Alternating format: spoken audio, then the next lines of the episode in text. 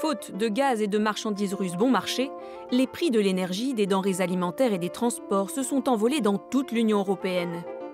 Après avoir côtoyé les 10% en novembre 2022, le taux d'inflation annuel de l'Union est retombé à 3,1% fin 2023.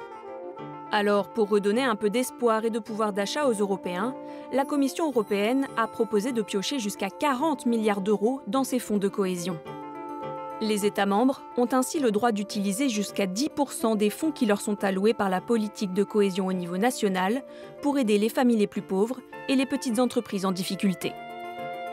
En 2023, par exemple, la région Île-de-France a utilisé 45 millions d'euros de son fonds FSE, pour financer son coût de pouce énergie, un chèque de 250 euros pour aider 160 000 foyers à payer leurs factures d'électricité.